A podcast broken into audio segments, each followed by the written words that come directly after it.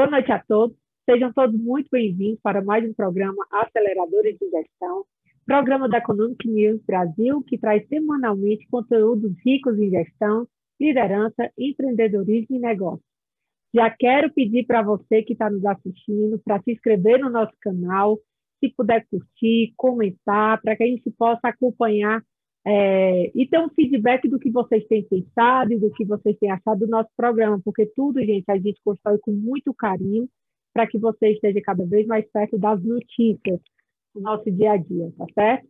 Vamos só lembrar que estamos sendo transmitidos pelo portal da Economic News Brasil e também através da nossa TV, BrisaNet 76, TCM 16.6 e Telecab 94.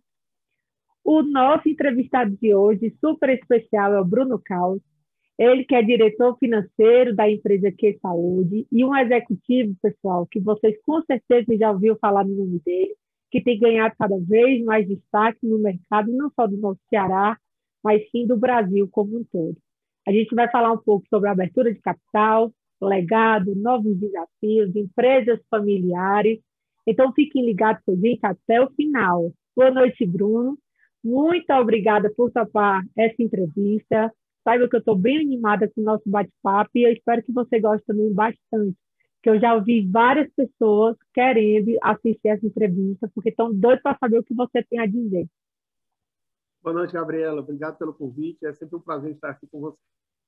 Joia. Começa falando para a gente, Bruno, um pouco da tua trajetória. Olha, eu sou formado em administração de empresas tá, pela Universidade Federal do Ceará e desde a no início da faculdade, eu sempre me interessei mais pela área de finanças. Tá? Então, toda a minha parte acadêmica e profissional é sempre envolvida com finanças. Eu formei em administração, fiz o MBA Executivo em Finanças pela Universidade Federal do Rio de Janeiro, COPEAD, uhum. lá no UFRJ. Fiz mestrado e doutorado em administração de empresas com linha de pesquisa em finanças pela Universidade de São Paulo, Tá? Comecei minha trajetória profissional é, na M. Dias Branco, né, ainda como estagiário, e aí fui galgando lá, passei no programa de trainee, é, depois fui contratado lá como analista sênior e, e, depois virei é, é, head da área de relações com investidores. Então, comecei lá desde estagiário na área de relações com investidores, rodei todas as áreas da empresa com o programa de trainee e uhum. aí fiquei é, alocado nessa área de relações com investidores, que era quando a empresa tinha feito uma abertura de capital. Tá? Então, logo após a abertura de capital, que ocorreu em outubro de 2006, eu entrei lá, foi no começo de 2007, e a gente ajudou a estruturar essa área de relações com investidores, quando mais tarde eu fui convidado para assumir a diretoria dessa área. Então a gente, eu tenho uma história, uma história dupla lá na M. Dias Branco, né? Uma primeira ida lá de três anos, tá? Em que eu, eu, eu trabalhei como, como trainee, como analista, e aí eu parei, né? Saí de lá para fazer o mestrado e doutorado, quando eu estava terminando o doutorado, eu fui convidado pelo CFO né, da, da, da que era o Geraldo Luciano, a quem eu tenho muito apreço, uhum. e voltei para a M. Dias Branco como gestor da área. Perfeito. Fiquei mais três anos trabalhando lá, quando eu tive a oportunidade de me tornar CFO da, da Apivida, né, quando a Apivida estava num franco crescimento, e se preparando para fazer captação de recursos, que a gente vai conversar um pouquinho mais adiante. Com certeza. Se preparando para fazer captação de recursos e dar passos maiores de crescimento para se tornar uma empresa nacional. Eu fiquei cinco anos lá na Vida, tá? A gente é. liderou toda essa parte de captação de recursos, vida bolsa, aquisições de empresas, integração de empresas adquiridas. E aí veio essa outra oportunidade, né, atual que eu estou, que é bem recente, né, tenho dois meses aqui ainda, é, que é ingressar aqui na Q Saúde, que é uma operadora de planos de saúde com um conceito muito novo no mercado. Vou é. deixar para detalhar um pouquinho mais lá na frente, mas com um conceito muito novo, sediado em São Paulo, né, na capital de São Paulo. Uhum. E, por enquanto, atuando só nessa cidade, na região metropolitana, mas com, obviamente, com planos é, bastante grandes aí de crescimento no futuro. Então, Perfeito. estou eu aqui. Vai poder contar um pouquinho desses planos ou só para frente? Com certeza. Falamos Joia. não então, vamos lá. detalhes, mas podemos falar sim. Perfeito. Então vamos lá. Um dos seus maiores objetivos na Apivida foi realmente a abertura de capital, né, Bruno? Se eu não me engano. É, quais foram as principais vantagens e desvantagens desse processo? É, os principais desafios, como que vocês tiveram que se preparar, quais são as competências que vocês precisam ter, a sua equipe precisou ter para trabalhar em um projeto como esse? Olha, o projeto da abertura de capital é um projeto muito desafiador. Certo? Ele é um projeto que envolve praticamente todas as áreas da companhia. Tá? Uhum. É, e é um projeto que leva a companhia para um novo patamar do que eu chamo de maturidade organizacional, é. por causa da obrigatoriedade de evolução de governança corporativa nessas companhias. Tá? Estou falando primeiro das vantagens e desvantagens. O que, é que eu vejo de, de grandes vantagens de fazer uma abertura de capital? Primeiro, você vai ter alternativas de captação de recursos que pode ser muito mais, é, que vai financiar o crescimento da empresa, que pode ser muito mais em conta do que o tradicional é, é, capital dos acionistas ou do tradicional capital que você pega emprestado em banco. Uhum. Tá? Então, acesso ao mercado de capitais ela já lhe dá uma série de alternativas de captação de recursos que podem financiar o crescimento da companhia. Segundo, a empresa, ela, uma vez que ela é listada, que tem a negociação das ações todos os dias, ela tem um preço pré-definido e as ações da companhia elas podem servir como moeda de troca. O que, é que eu é. quero dizer com isso? Ela pode ser utilizada para fazer aquisições de outras empresas. Lá na Pivida, por exemplo, algumas das aquisições que a gente fez, parte dessas aquisições a gente fez pagamento em ações, porque já era um preço pré-estabelecido e esse preço pré-estabelecido pelo próprio mercado. Uhum. Tá? Então, ação como moeda de, de troca também é um fator muito importante. Governança corporativa.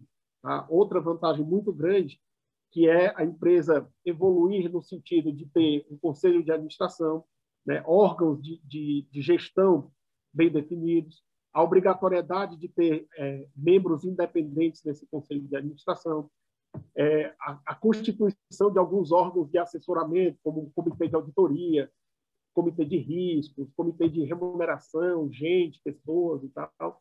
Tudo isso vai contribuindo para a gestão e as tomadas de decisão por parte do conselho de administração que vão trazendo a companhia para um novo patamar. Então, a companhia geralmente ela deixa de ser uma companhia tradicionalmente familiar, que muitas vezes as tomadas de decisão elas se dão ali na, na mesa de almoço, calor da emoção, é. calor da emoção, para evoluir numa governança de tomada de decisões colegiadas com pessoas de mercado, com experiência, uhum. que vão contribuindo bastante com Perfeito. o desenvolvimento da empresa. Então, governança corporativa também é um ponto muito importante. Tá? E um outro ponto, é, é, é, são vários aqui, eu estou só resumindo os principais, mas um outro ponto muito importante é a própria imagem institucional da companhia. A companhia uhum. ela passa a ser muito mais é, é, é, com muito maior visibilidade por parte do mercado. As pessoas passam a acompanhar mais a companhia de pé. Alguns clientes seus também se tornam acionistas, então eles também vão trazendo a demanda de acionista para lá, para a companhia. E o feedback que os investidores trazem, né, aqueles investidores de longo prazo que estão interessados no desenvolvimento da companhia, ele é muito importante porque esses investidores eles têm visão de empresas do setor do mundo inteiro. Então, eles têm um conhecimento amplo é, desse setor e eles podem contribuir de forma significativa para o próprio desenvolvimento da companhia. Então, essas são algumas das vantagens da abertura de capital. Agora, nem todas são só vantagens. Né? É óbvio que a abertura de capital também tem algumas desvantagens. Eu vou elencar duas aqui que são bem nítidas. Né? Primeiro é que existe um custo atrelado a fazer essa abertura de capital.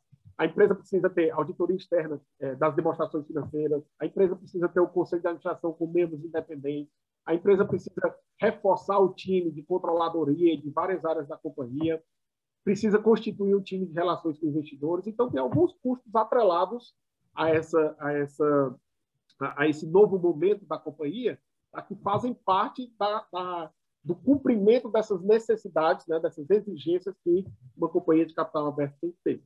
Tá?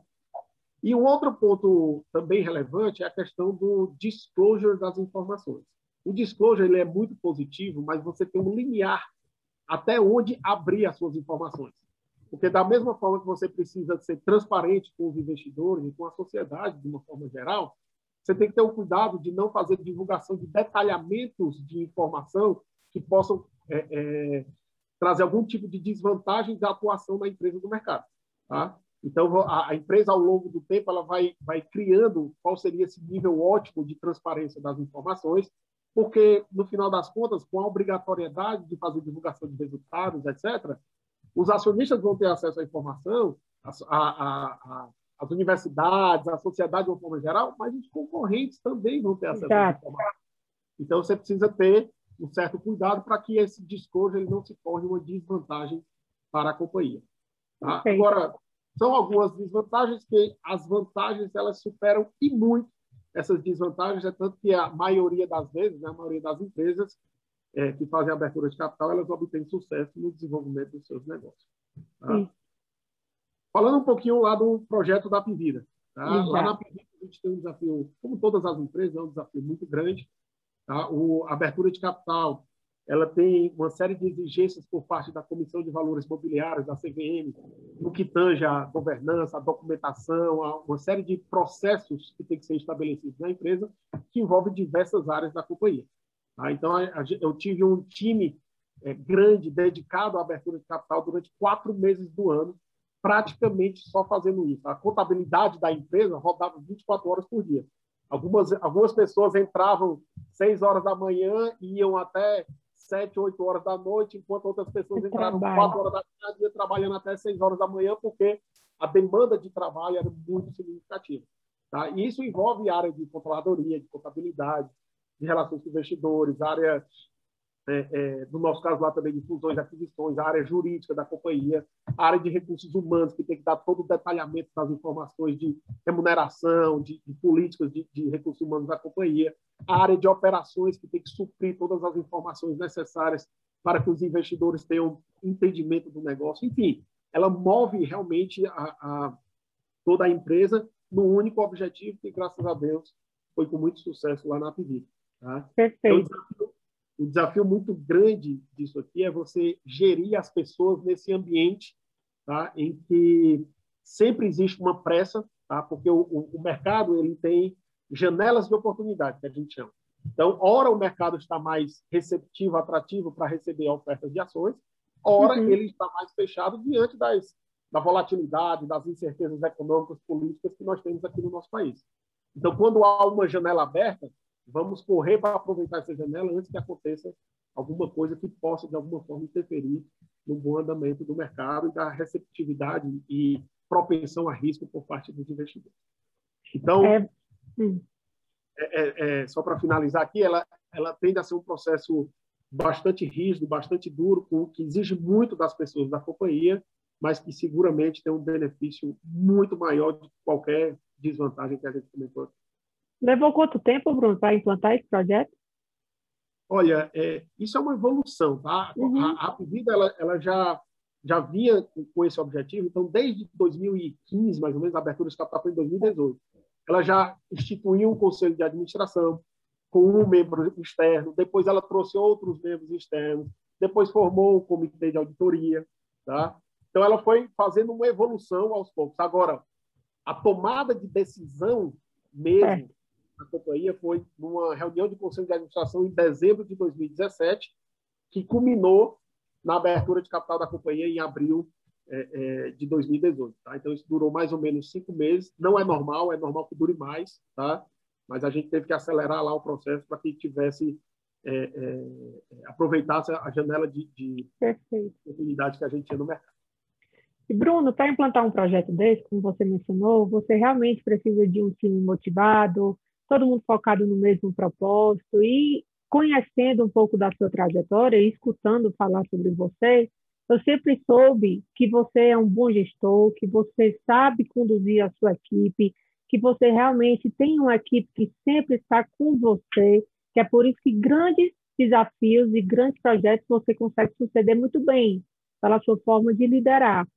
É, quais são as principais contribuições e legados que você acredita que você deixou como executivo na Pivida? Olha, isso, isso é um ponto muito importante, porque ninguém nada, faz nada sozinho. Né? Então, você Sim. tem que ter um bom time por trás é, que possa suportar a todos esses processos, esses desafios. Tá?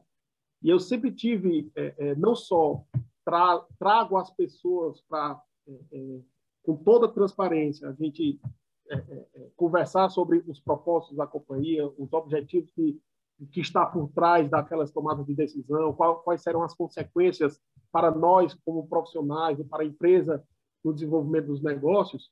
E você tem que, obviamente, alocar as pessoas no lugar certo. Né? Então, quando você tem profissionais que são capacitados é, é, naquela atividade que eles estão desempenhando, você, como gestor, ele acaba tendo mais como uma, uma gestão de tudo aquilo que está acontecendo, porque as pessoas têm capacidade e sabem o que estão fazendo.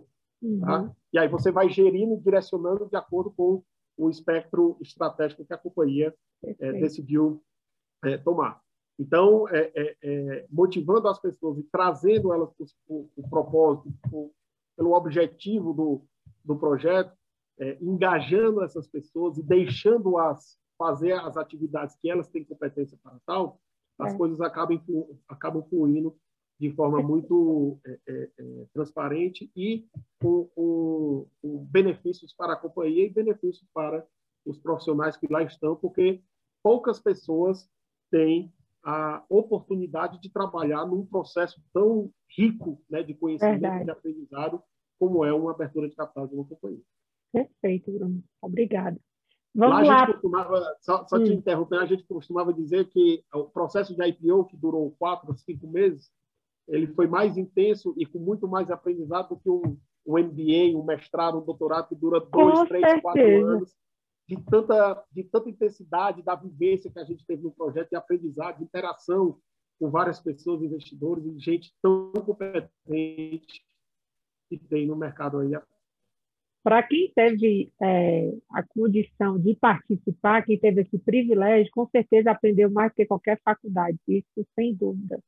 Agora vamos falar desse novo desafio.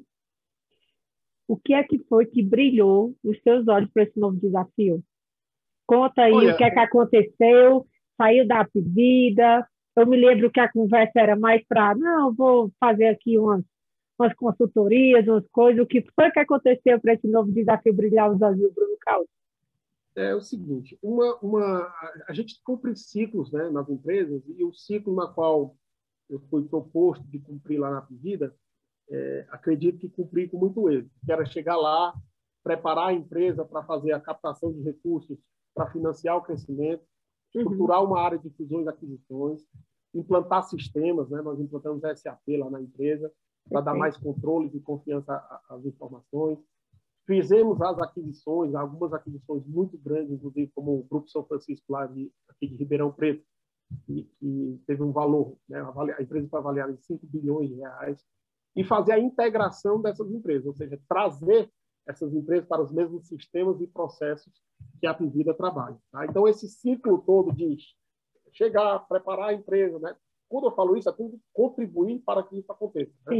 Preparar a empresa, fazer a captação de recursos, aí a gente captou no IPO, depois já fez aquisições, precisou de mais recursos, fez uma emissão de dívida de 2 bilhões, depois fez outra emissão de ações, depois fez novas aquisições, é. integrações, enfim. Isso foi um ciclo é, cumprido lá que me fez olhar para algumas outras alternativas, é, eu como profissional, né, que pudesse continuar me enriquecendo nesse, nesse conhecimento. E aí veio essa situação aqui da Q Saúde, né? essa oportunidade que eu estou tendo aqui na Q Saúde, é, de um projeto que é completamente novo. Tá? A Q Saúde ela tem, ela é uma health tech, né? que está começando agora as operações. Né? A empresa ainda tem é, é, mais ou menos 3 mil vidas, tá? comparado é. com os milhões de vidas que a Vida tinha. Então, é uma empresa ainda muito inicial, que começou a operar efetivamente no final do ano passado. Tá? E é, é um projeto novo, porque toda a minha experiência profissional foi de chegar numa grande empresa que já estava crescendo e contribuir para organizar essa empresa e continuar o ciclo de crescimento da companhia. Assim foi na Dias Branco, assim foi lá na, na Pivira. E aqui a situação é diferente. Além de ser uma health tech, né, uma, uma, uma cultura é, diferente, é uma empresa que está bem, bem no início da sua operação. Então, é um desafio de trazer as coisas praticamente do zero, de implantar sistemas a partir de, de, de processos que ainda estão manuais, Legal. de trabalhar numa cultura que totalmente voltada para digital, né, totalmente voltada para tech, tudo aqui a gente trabalha com aplicativo, com, com tecnologia, com, com, esse tipo de coisa, e Legal. dentro de um negócio que é diferente para o setor de saúde suplementar no Brasil. Tá? A Q Saúde ela não é uma empresa verticalizada, que tem os seus próprios é, é, próprias unidades de, de, de, prestação de serviços, né, hospitais, clínicas, etc. É.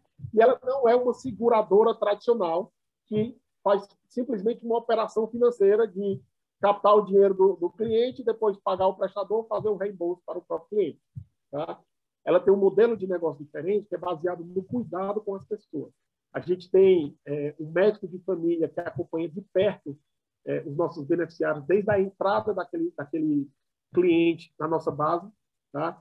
São médicos de família da Clínica Einstein, né, que é do, é. do grupo do Hospital Israelita Albert Einstein, que é um dos melhores do Brasil, aqui, sem uhum. dúvida. Tá?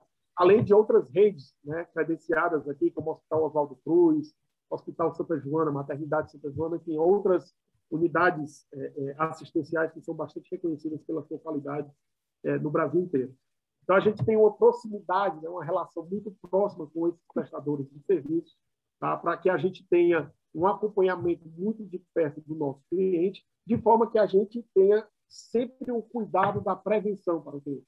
Então, ele vai sendo acompanhado por um médico de família, obviamente, sempre vai sendo é, é, encaminhado para especialistas mediante a necessidade, mas sempre com o objetivo de cuidar do paciente de forma que ele evite ter ou postergue né, algumas doenças mais é, é, é relevantes, mais é, é, que impactem mais a vida desse beneficiário. Então, é foco sempre no cuidado, na prevenção, no modelo de negócio diferente, tá? que não é, como eu falei aqui, nem é uma seguradora tradicional, nem é uma, uma operadora verticalizada, que é para aproveitar um nicho de mercado diferente do que a gente vê hoje é, aqui no Brasil, tentando trazer novos conceitos e novos modelos de negócio para contribuir para o desenvolvimento do setor de saúde suplementar brasileiro. Perfeito, que bacana, lhe desejo muito boa sorte. Vamos falar um pouco, Bruno, da questão da empresa familiar, que aqui no Ceará é muito forte. A gente precisa trabalhar cada vez mais as empresas familiares para que elas se profissionalizem, é, me fala um pouco dessas duas que você trabalhou, que é a Índias Branco da, e a Apivida. Se você viu alguma semelhança entre elas, é, se você pode discorrer um pouco sobre essas suas vivências, que dica você daria para empresários, para pessoas que trabalham, que estão em empresas familiares, porque não é fácil ser um executivo e trabalhar numa empresa familiar fechada, né? que não foi o seu caso, mas que na Apivida, quando você começou, ainda não tinha sido feita a abertura de capital. Então, se puder, falem para mim para as pessoas que estão nos assistindo, porque eu tenho certeza que a grande maioria trabalha ou já trabalhou em alguma empresa familiar.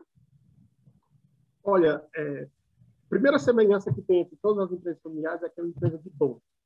Isso é um, um fato muito importante, porque, no final das contas, no âmbito das decisões, né, o, o dono, o empreendedor estará ativamente participando dessas decisões tá? e os executivos, naturalmente, assessorando o desempenho daquelas atividades, né, da execução do plano de negócios da companhia. Isso é um ponto muito importante, porque, no final das contas, é, a cultura daquela família, né, a forma de gestão daquela família, ela vai permeando na organização como um todo. E as oportunidades que eu tive, tanto na Indias Branco quanto na Vida, a liderança né, do fundador, de quem trouxe a empresa lá de baixo, do comecinho, etc., e o espírito empreendedor desses, dessas pessoas é um negócio muito fantástico.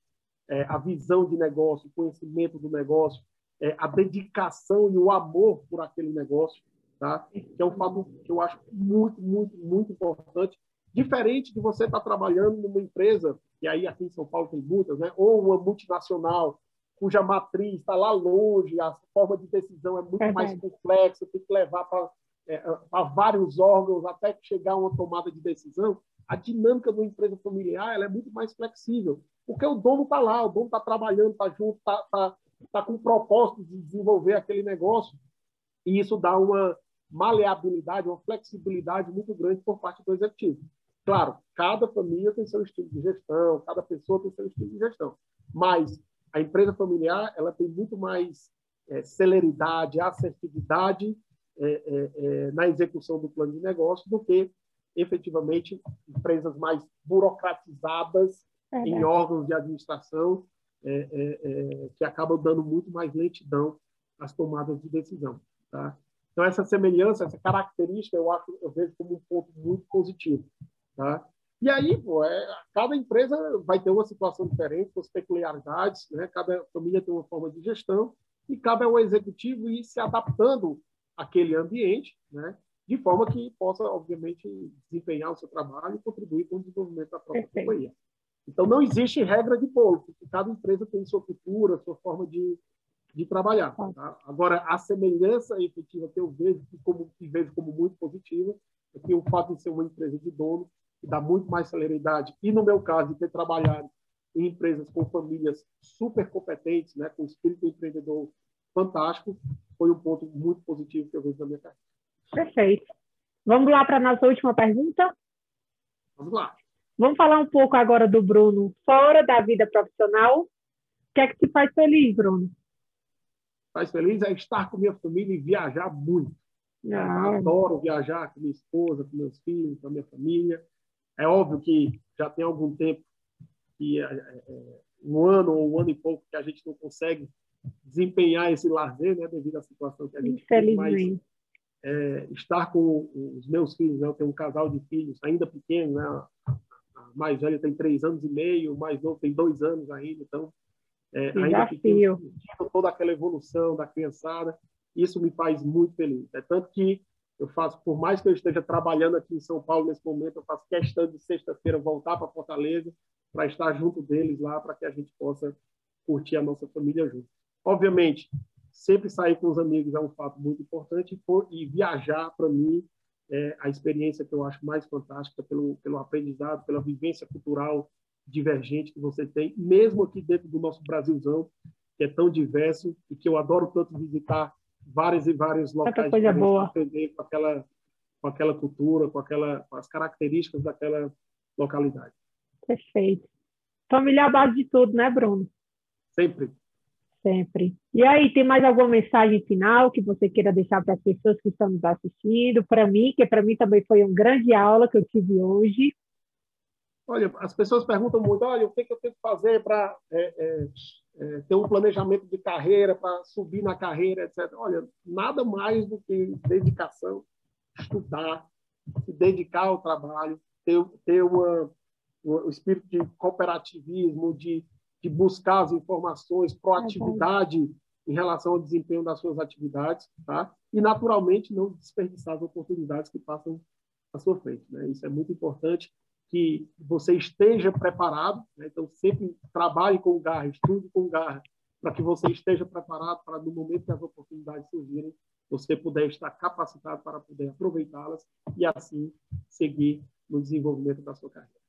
Perfeito, Bruno. Muito obrigada. Obrigada por topar. Eu sou uma pessoa que lhe admiro muito de longe, né? Lhe conheço há um bom tempo.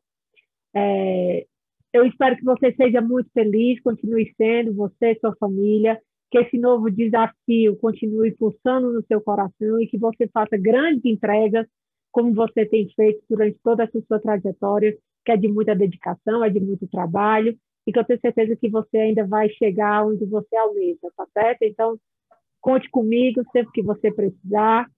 E a todos que estão nos assistindo, eu espero que você tenha gostado da nossa entrevista.